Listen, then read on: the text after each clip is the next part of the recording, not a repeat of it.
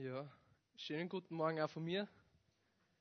Es freut mich, dass ich wieder da stehen darf und, und wir gemeinsam einfach Gottes Wort anschauen können und darüber nachdenken, was das für uns bedeutet, was das heißt, dass es uns verändert. Und der Norbert hat heute schon richtig gut eingeleitet. Heute ist nämlich, gerade heute ist nämlich ein wirklich besonderer Sonntag. Heute ist Palmsonntag.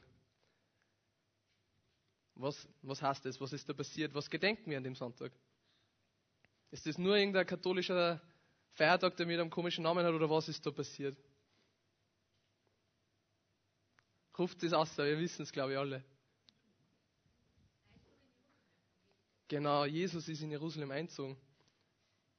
Und mir liegt es heute am Herzen, uns gemeinsam darüber Gedanken zu machen, was an dem Tag eigentlich passiert ist, was es zu bedeuten hat und was es für einen Einfluss auf uns hat weil an diesem Tag ist nicht irgendwas passiert, sondern einer der größten Umbrüche der Menschheit hat dort begonnen und ist am Ostersonntag vollendet worden. Und der hat die Macht, dass er dein und mein Leben für immer verändert.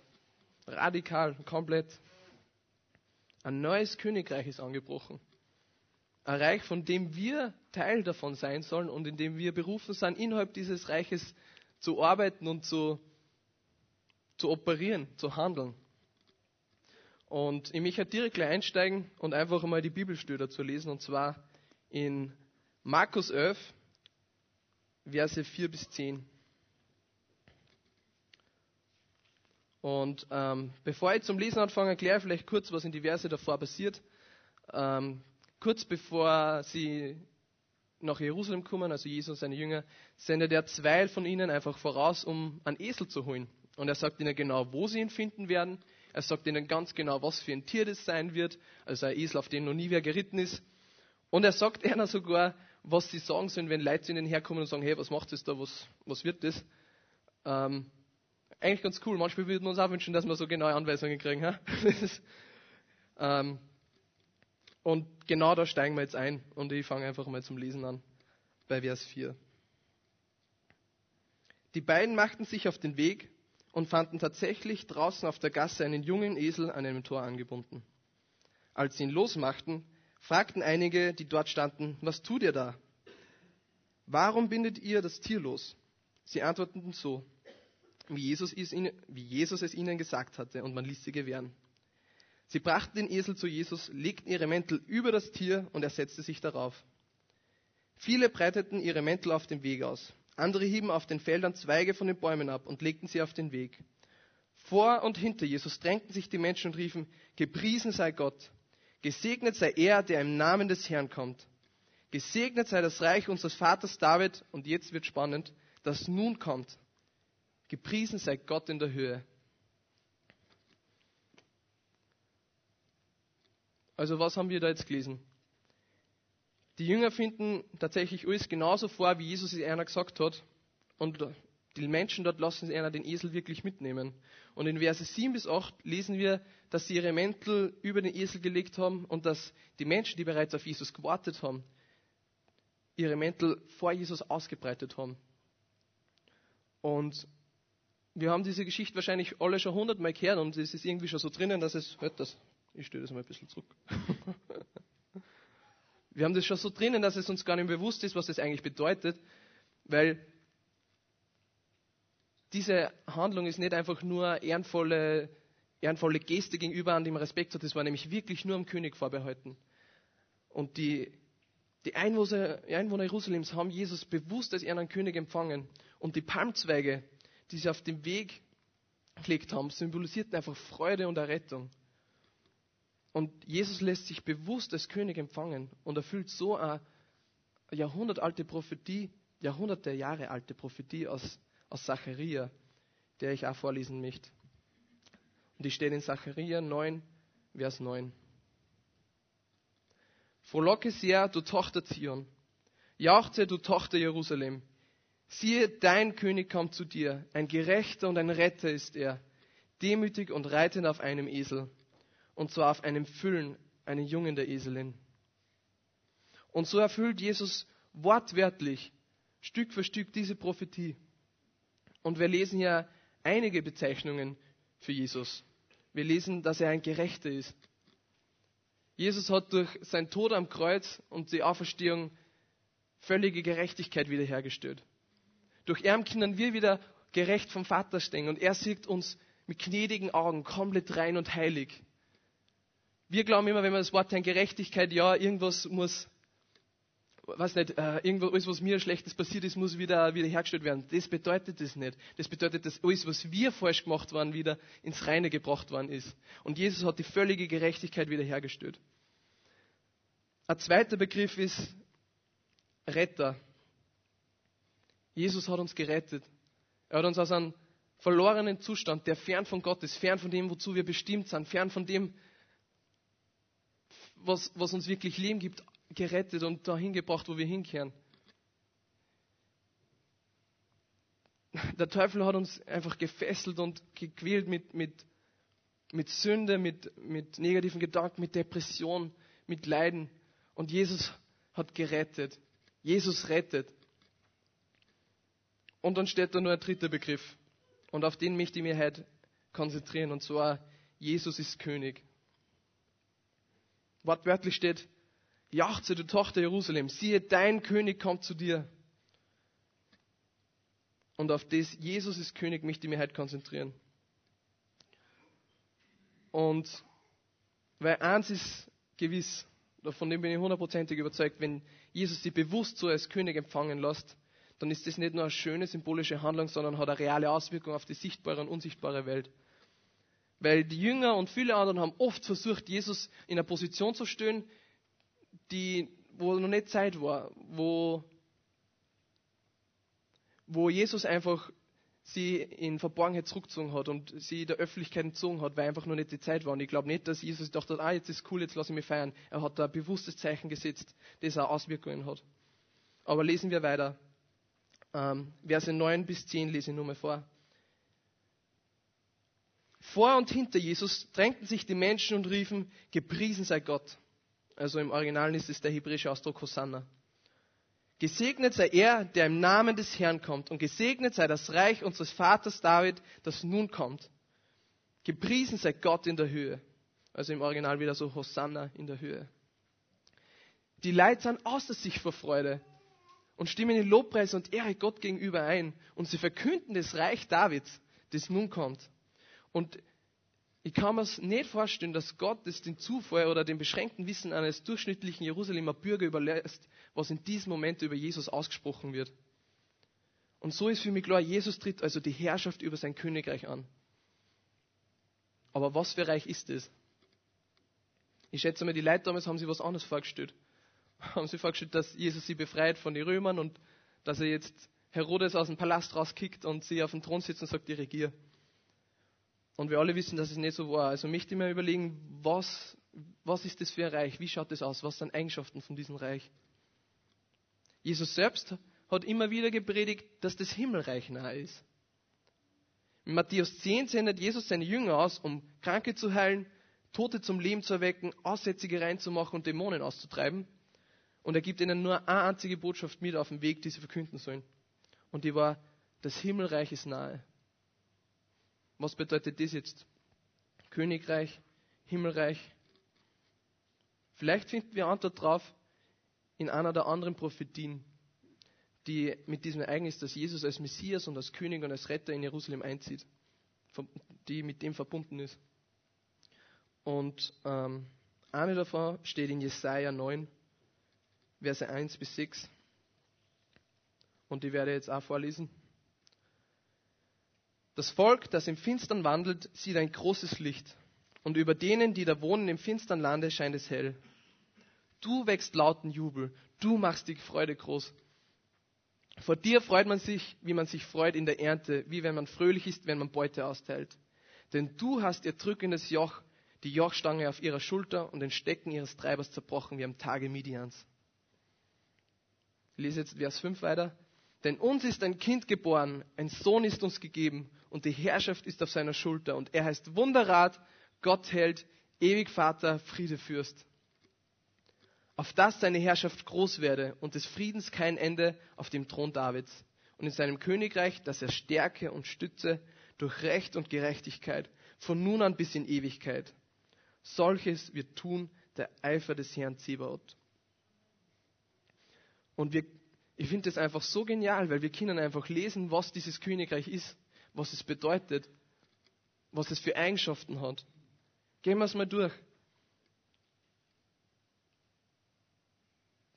Dieses Königreich wird Licht in die Finsternis bringen. Sieht ein großes Licht über denen, die im Finstern wohnen. Und es wird einfach so eine Freude hervorrufen, wie auf irgendwas, was man sich freut, was man schon so lange wartet, wie auf die, zum Beispiel die Ernte oder wenn die Beute ausgeteilt wird. Aber warum diese große Freude? Warum dieser Jubel? Genau, das führt uns zum Kernstück eigentlich, zum, zum Zentrum dieses Königreichs, dieses Himmelreichs. Denn du hast ihr drückendes Joch, die Jochstange auf ihrer Schulter und den Stecken ihres Treibers zerbrochen wie im Tage Midians. Wir Menschen haben ein drückendes Joch gehabt, eine Last, die uns erdrückt hat, die wir nie gedacht waren zu tragen, wie wir eigentlich, für die wir nicht geschaffen worden sind, die uns schwer gemacht hat, die uns viel Leiden verursacht hat. Und das ist Sünde. Und der Feind, der uns diese Sünde gegeben hat, der durch der Adam und Eva verführt hat, hat Macht über uns bekommen und hat uns getrieben und hat uns keinen Frieden lassen. Und dieses Joch ist zerbrochen worden. Der Stecken des Treibers ist zerbrochen worden, wie am Tage Midians. Verstehen wir, was das heißt? Alles Negative in deinem Leben, jede Depression, jeder negative Gedanke, alles, was dir keinen Frieden lässt, ist zerstört worden, ist zerbrochen worden. Und der, der Macht über das gehabt hat, der die gepeinigt und gejagt hat, hat keine Macht mehr. Sein Stecken ist zerbrochen worden. Aus dem Grund jubeln die Leute. Und deswegen wird die Freude einfach groß gemacht. Weil uns ist ein Kind geboren. Wunderrat, Gott hält ewig Vater, Friede Fürst. Und dann lesen wir einfach nur, auf was dieses Reich gegründet ist. Was es für Eigenschaften hat. Der Frieden wird kein Ende haben. Und es ist gestärkt und gestützt durch Recht und Gerechtigkeit. Also fassen wir das nur mal zusammen. Was lernen wir über dieses Königreich, dessen Herrschaft Jesus angetreten ist? Über dieses Himmelreich, das unter uns Menschen angebrochen ist. Es ist ein Reich der Freude, der Freiheit, des Friedens und des Rechts und der Gerechtigkeit. Und das Joch der Sünde und, das, und der treibende Stecken des Feindes ist zerbrochen. Und Jesus ist Friedefürst dieses Reichs. Und er ist alle Macht gegeben. Ist, wir reduzieren das oft, also wenn wir von, wenn ich von wir oder uns rede, rede ich meistens von mir selber, aber vielleicht geht es manche äh, ähnlich wie mir manchmal reduziert man das einfach so, ja, Jesus ist Herr über mein Leben. Ich habe ihm mein Leben gegeben und jetzt ist er Herr über Leben. Aber er ist nicht nur Herr über dein Leben, er ist Herr über alle Kreatur, alles, was sie bewegt, alles, was du sehen kannst über das ganze Universum. Ist uns das bewusst? Und er hat ist alle Macht gegeben. Und, das ist noch nicht alles, er hat uns auch die Macht gegeben, dich teilzuhaben zu lassen an diesem Reich. Dass du Teil davon bist, liegt in seiner Hand. Und das können wir in Johannes 17 lesen.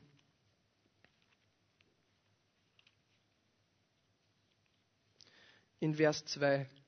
Und das ist Jesus, das ist das letzte Gebet von Jesus, bevor er verhaftet wird und gekreuzigt wird. Und er spricht in der dritten Person, aber er spricht über sich selbst. Und er liest es vor. Du hast ihm ja Macht über die ganze Menschheit gegeben. Oder wörtlich, du hast ihm ja die Macht über alles Fleisch gegeben, damit er allen, die du ihm anvertraut hast, das ewige Leben schenkt.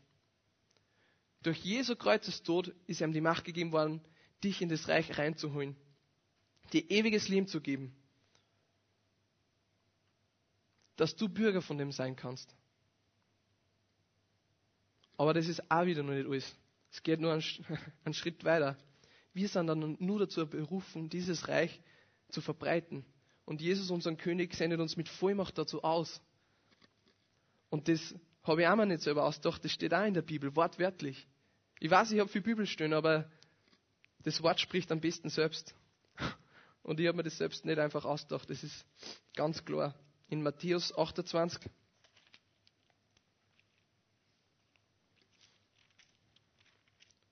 Verse 18 bis 20.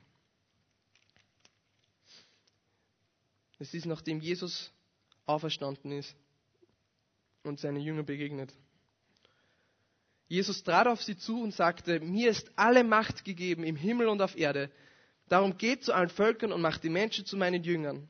Tauft sie auf den Namen des Vaters, des Sohnes und des Heiligen Geistes und lehrt sie alles zu befolgen, was ich euch geboten habe. Und seid gewiss, ich bin jeden Tag bei euch bis zum Ende dieser Welt. Das Himmelreich des Friedens, der Freiheit und der Gerechtigkeit und der Liebe ist angebrochen. Und Gott hat uns Autorität gegeben, es zu verbreiten, Land dafür in Besitz zu nehmen. Es in die Leben von unseren Mitmenschen zu manifestieren. Und das waren jetzt viele Informationen. Das waren Sachen, die wir oft schon gehört haben und ich möchte einfach wissen, dass ich mich einfach bewusst machen, was diese bedeuten. Lass das nicht leere Worte werden. Lassen wir uns wirklich einmal da, dahin führen, dass wir mal drüber nachdenken, was das für mein Leben heißt. Aber fassen wir mal kurz zusammen. Jesus ist König. Er ist Herr. Er hat bewusst sein Königreich begonnen an Palmsonntag. Ein Königreich, das dir Frieden bringt, das Liebe und Gerechtigkeit hast, bedeutet. Und du bist berufen, Teil von dem zu sein und du bist berufen, das weiterzutragen und zu verbreiten. Und ich möchte mir halt drei Fragen dazu stellen, die vor allem damit zu tun haben, was heißt es jetzt wirklich? Wie schaut das praktisch aus und was hat das für einen Einfluss darauf, wie du denkst, was du sagst, was du tust, wie du lebst? Wie du Sachen siehst, wie du Sachen angehst.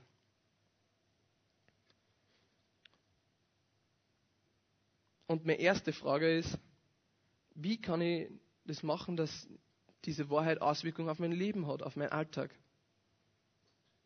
Und meine Antwort darauf ist ziemlich simpel, aber für mich einer der zentralsten Dinge, wenn es um das geht, dass, dass ich was in der Bibel lese, was Jesus gemacht hat, nicht einfach nur Worte bleibt, sondern wirklich Realität wird.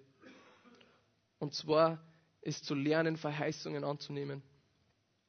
Gott hat uns in seinem Wort so viele coole und starke Versprechen gemacht, die, wenn man sich alle auf einmal durchliest, eigentlich denkt, die sind zu gut, um wahr zu sein. Das kann es gar nicht sein. Wenn das alles stimmen würde, was da drinnen steht, müsste mein Leben eigentlich das Beste sein, was es gibt. Und es ist so. Eigentlich sollte unser Leben das Beste sein, das es gibt. Aber weil wir immer zuerst was sehen müssen, bevor, bevor wir es glauben können, weil wir so eine Art 30 Tage Zurückgabe-Garantie-Mentalität haben. So, wenn, wenn es wirklich stimmen wird, wenn Gott wirklich will, dass es in meinem Leben ist, dann wäre es ja schon passiert, oder? Weil, weil wir glauben, wir müssen das irgendwie verdienen oder es ist, es ist irgendwie ähm, zumutend oder anmaßend, dass man sagt, hey, Gott hat mir versprochen, das nehme ich jetzt in Anspruch. Ich, ich muss mir irgendwie beweisen, dass ich es ernst meine. Und wir glauben immer, wir müssen, wir, wir müssen irgendwas machen, aber Gott ist keine Methode, Gott ist kein Automat. Er hat uns immer ermahnt dazu, dass wir glauben sollen. Dass der Glaube der Schlüssel ist für das Ganze, dass, dass wir in dem leben, dass es unser Leben verändert. Und weil wir dann einfach immer so lange beten, bis wir was sehen, ist der Grund, dass, es, dass wir oft nichts sehen. Und dann machen wir einfach was, was ich euch jetzt bildlich einfach darstellen möchte. Weil, wenn man es mal sieht, dass, dass das überhaupt keinen Sinn macht. Und dazu brauche ich jetzt kurz mehr Unterstützung von irgendeinem Freiwilligen. Christoph, magst du? Passt super. Und zwar hat der Christoph einen Apfel. Und der Christoph, und ich weiß das, hat mir versprochen, dass er mir den Apfel gibt. Und du streckst den Apfel jetzt einfach entgegen und sagst gar nichts, weil ich, du hast mir den versprochen. Und ich komme jetzt zum Christoph und sage, hey Christoph, bitte gib mir den Apfel. Okay. Christoph, bitte gib mir den Apfel. Christoph, du hast mir dein Wort versprochen, dass du mir den Apfel gibst. Bitte gib mir den Apfel. Christoph, du, ich, du hast gesagt, wenn ich dich um einen Apfel bitte, wirst mir du keinen Stein geben. Bitte gib mir den Apfel. Seht, was ich mache? Ich bitte Christoph immer wieder und wir bitten Gott immer wieder das, was er uns schon lange versprochen hat. Und anstatt, dass wir es einfach einmal nehmen, ihm Danke sagen, hey, danke Christoph für den coolen Apfel und das in Anspruch nehmen. Und das genießen, was er uns gegeben hat. Danke, Christo.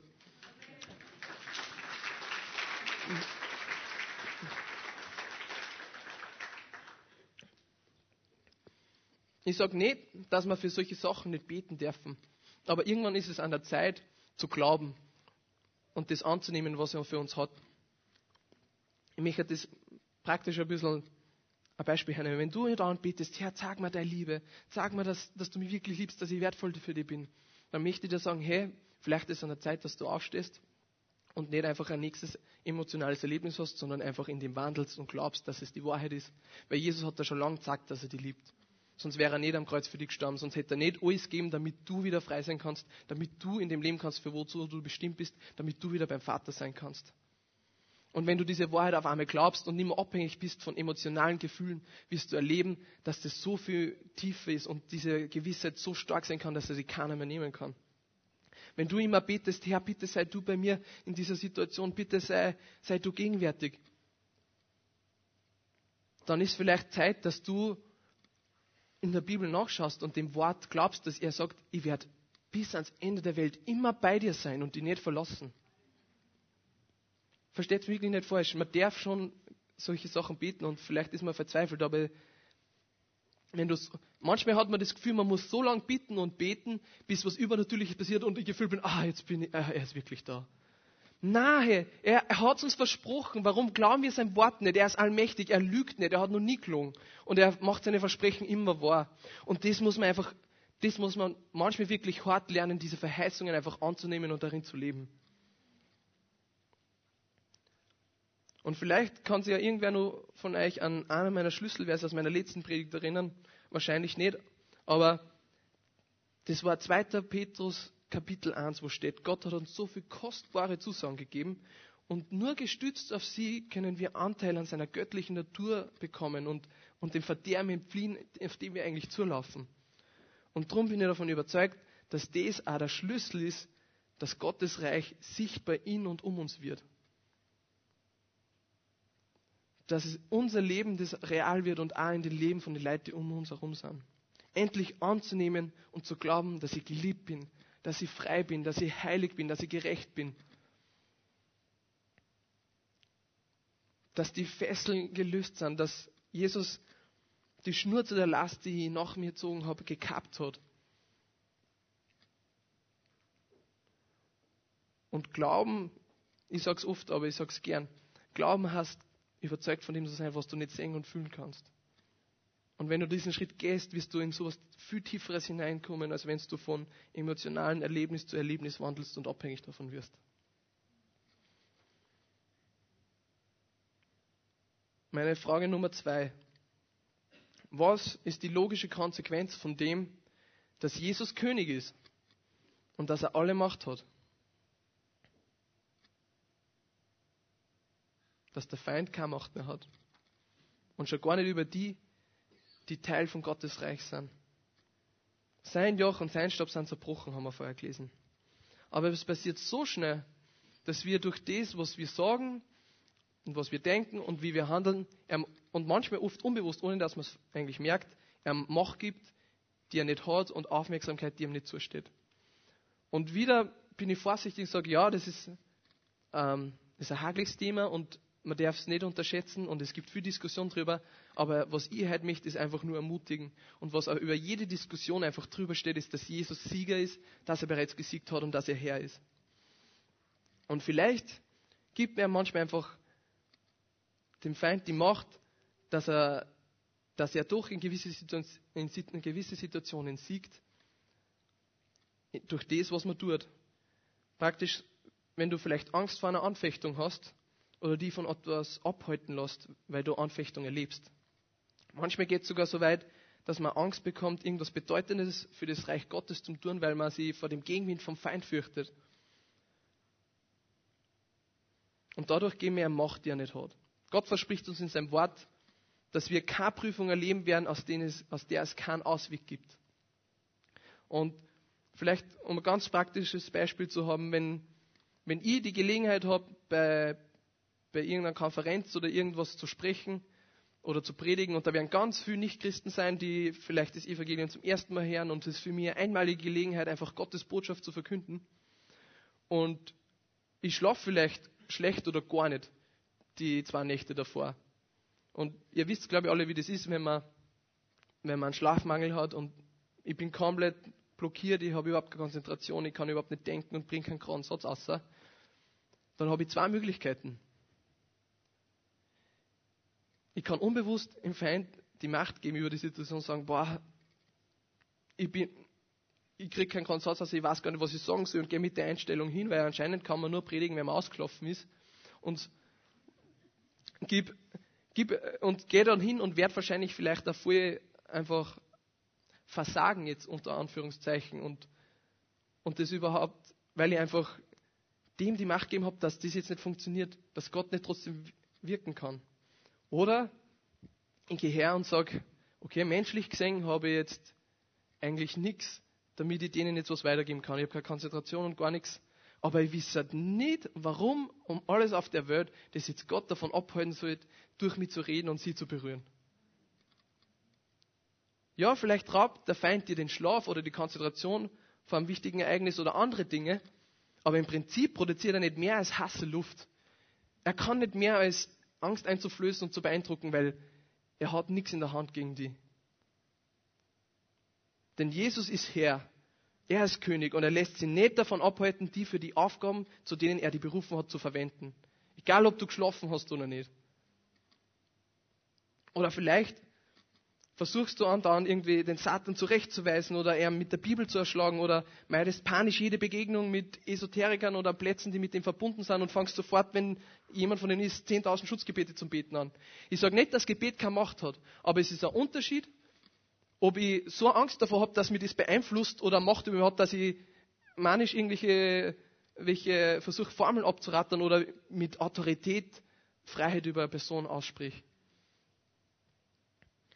Weil Jesus hat nicht gesagt, geh hin in alle Welt und macht alle Völker zu Jüngern, außer zu den Buddhisten, zu den Esoterikern, den Völkern mit Naturreligionen und, und so weiter und so fort, weil dort habe ich keine Macht nicht.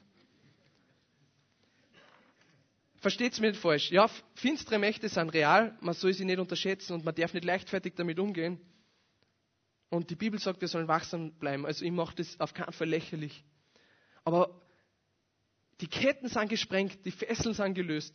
Und wachsam zu bleiben heißt nicht, äh, paranoid überall was zu sehen und, und Angst davor zu haben, sondern wachsam heißt diese Wahrheit, dass Jesus Herr ist und gesiegt hat, in meinem Herz zu festigen und in meinem Leben zu manifestieren.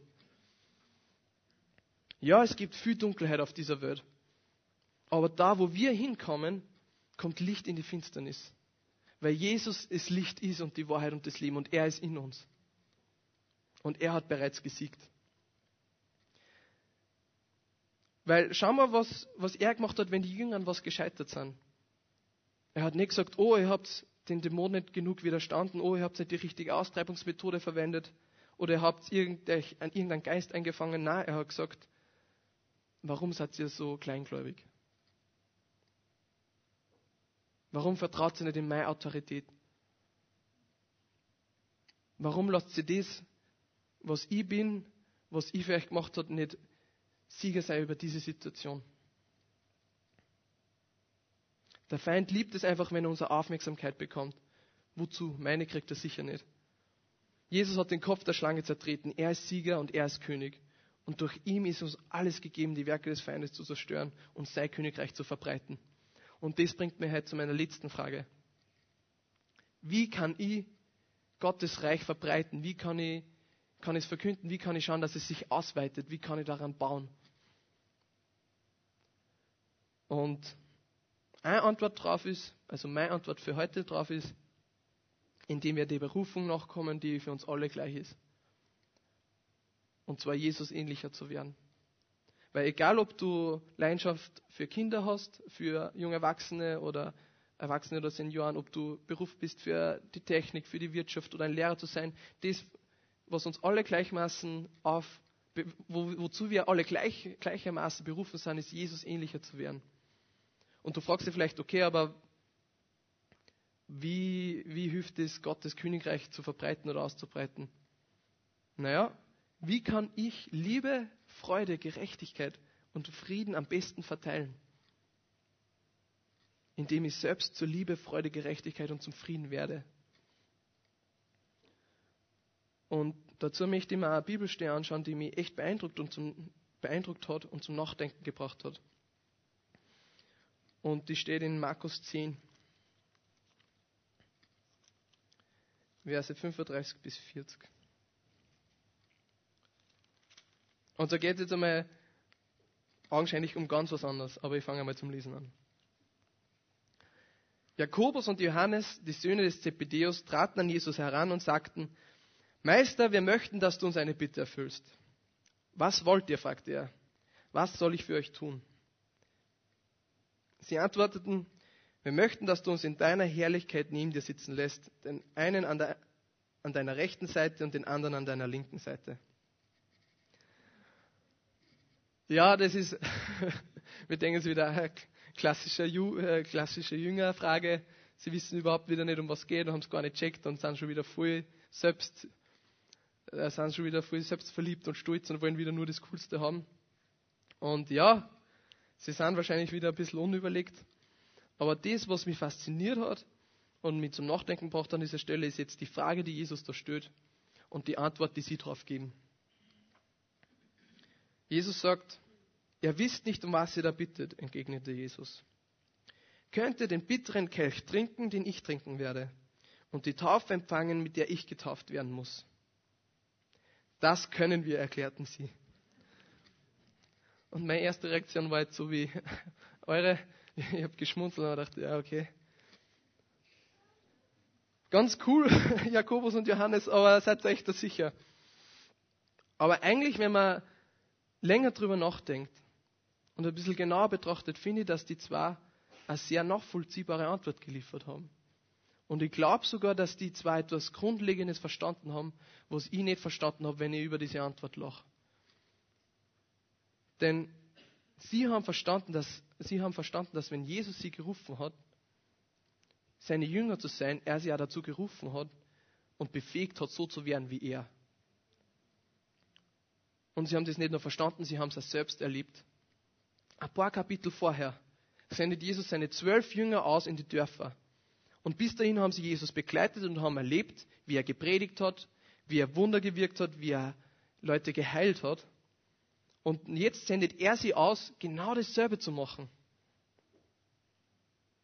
Und die Jünger kommen voll euphorisch zurück und sind voll begeistert und sagen, hey, wir haben es geschafft. Wir sind wie unser Meister. Wir machen das, was er tut. Wir predigen, was er predigt. Und so ist eigentlich Jakobus und Johannes Antwort auf die Frage, ob sie denselben Kelch trinken können wie er und dieselbe Taufe empfangen können wie er, für mich gar nicht mehr so verwunderlich. Und das Spannende ist, was Jesus darauf antwortet. Da sagte Jesus zu ihnen, den Kelch, den ich trinke, werdet ihr zwar auch trinken, und die Taufe, mit der ich getauft werde, werdet auch ihr empfangen. Aber darüber zu verfügen, wer an meiner rechten und an meiner linken Seite sitzt, das steht mir nicht zu. Wer dort sitzt, wird das, wer dort sitzen wird, das ist von Gott bestimmt.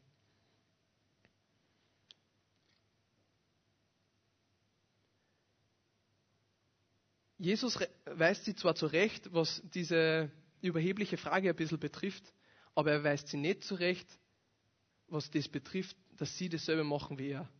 Und auch wenn das sicher nicht cool ist, dass du dieselben Kelch trinkst wie Jesus und dieselbe Taufe empfängst, weil da ist es um Leiden und um Sterben gegangen. Aber er hat sie nicht zurechtgewiesen.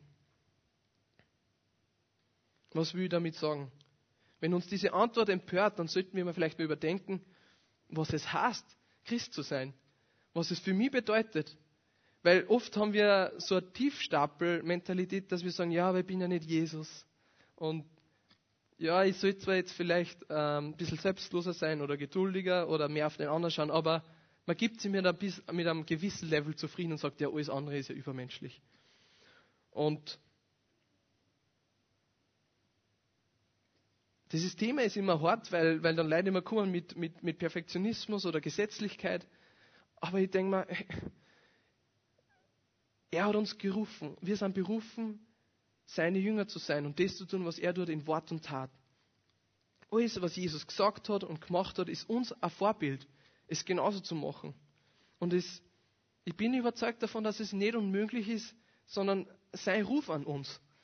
Jesus hätte nicht gesagt, folge mir nach, wenn er es nicht auch möglich gemacht hätte.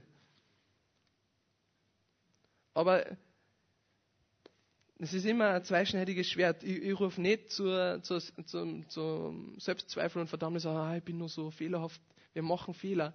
Aber wenn wir eine Latte setzen, werden, wird das Ziel, sage ich jetzt einmal, automatisch immer drunter sein. Und wenn wir uns mit, wenn das Jesus ist und wir geben uns mit dem zufrieden, dann werden wir da sein. Wisst ihr, was ich meine? Jesus ist allmächtig. Er ist König. Wir haben es gelesen. Er hat uns alle Macht gegeben. Er hat, sein Königreich ist unter uns angebrochen. Warum geben wir uns mit weniger zufrieden? Jakobus und Johannes haben verstanden. Ihnen ist äh, die Möglichkeit gegeben worden, so zu sein wie er und das zu machen, was er macht. Aber wie können wir Jesus einmal abgesehen von unserem eigenen Bestreben und Bemühen im Wesen ähnlicher werden? Und dazu habe ich auch so eine geniale Bibelstudie jetzt zum Abschluss einfach nur lesen möchte. Und die steht in 2. Korinther Kapitel 3.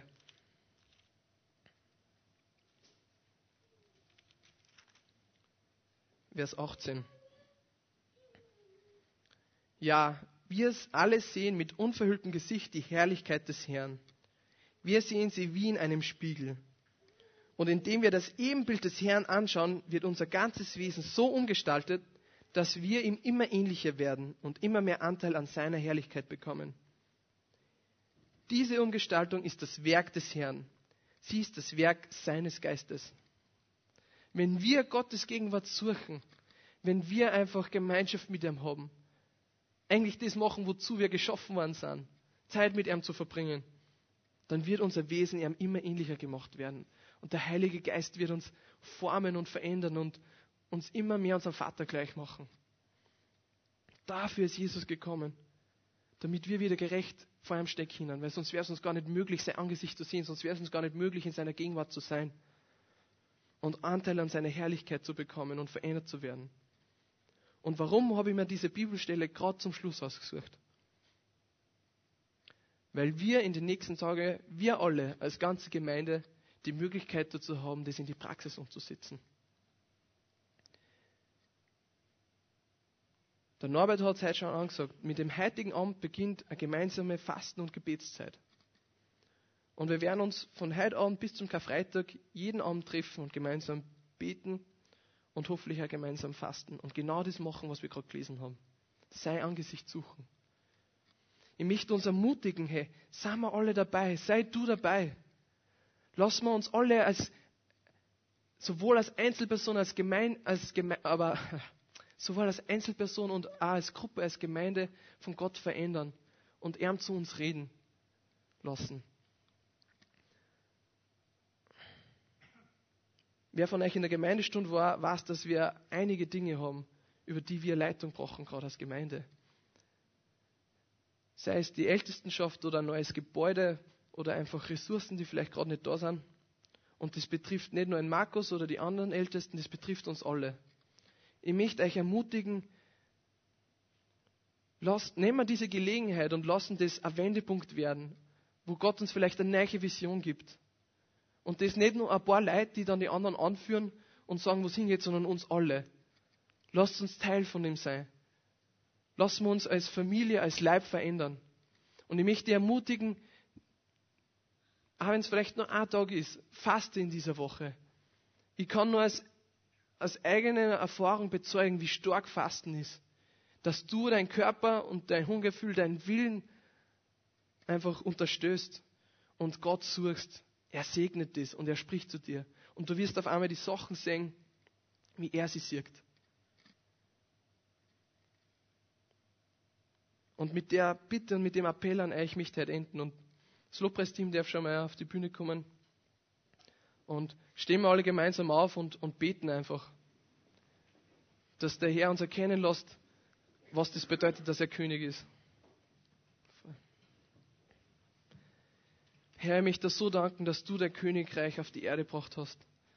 Dass wir berufen sind, Teil von dem zu sein. Und ich möchte jetzt einfach bitten für uns alle als Gemeinde, lass uns erkennen, was es bedeutet, dass du Sieger bist, dass du allmächtig bist, dass du die Herrschaft hast, dass du König bist. Lass das eine Wahrheit sein, die unser Leben verändert, unser Herz verändert, unser Denken, unser Tun und unsere Worte verändert. Und ich möchte einfach bitten, segne du die kommende Woche, sprich du zu uns, sag uns, wo du uns haben willst, sag uns, was du machen willst mit uns als Gemeinde, sag uns, wie wir Licht sein dürfen für die, was du für Aufgaben hast in Graz für uns, wie wir Graz verändern können in deinen Namen, wie wir bei unseren Nachbarn, bei unseren Freunden und die Menschen um uns einfach dein Reich verbreiten können. Herr, öffne unsere Herzen und veränder du uns einfach. Das ist wirklich mein Herzenswunsch und ich möchte einfach bitten, dass du uns füllst und einfach unser Herz mit deiner Wahrheit flutest, damit wir erkennen, wie du die Sachen siehst nehmen wir jetzt einfach diese letzte Lobpreiszeit nur einfach zum Herrn zu kommen und das zu machen, auch jetzt schon, dass wir verändert werden in seinem Angesicht. Amen.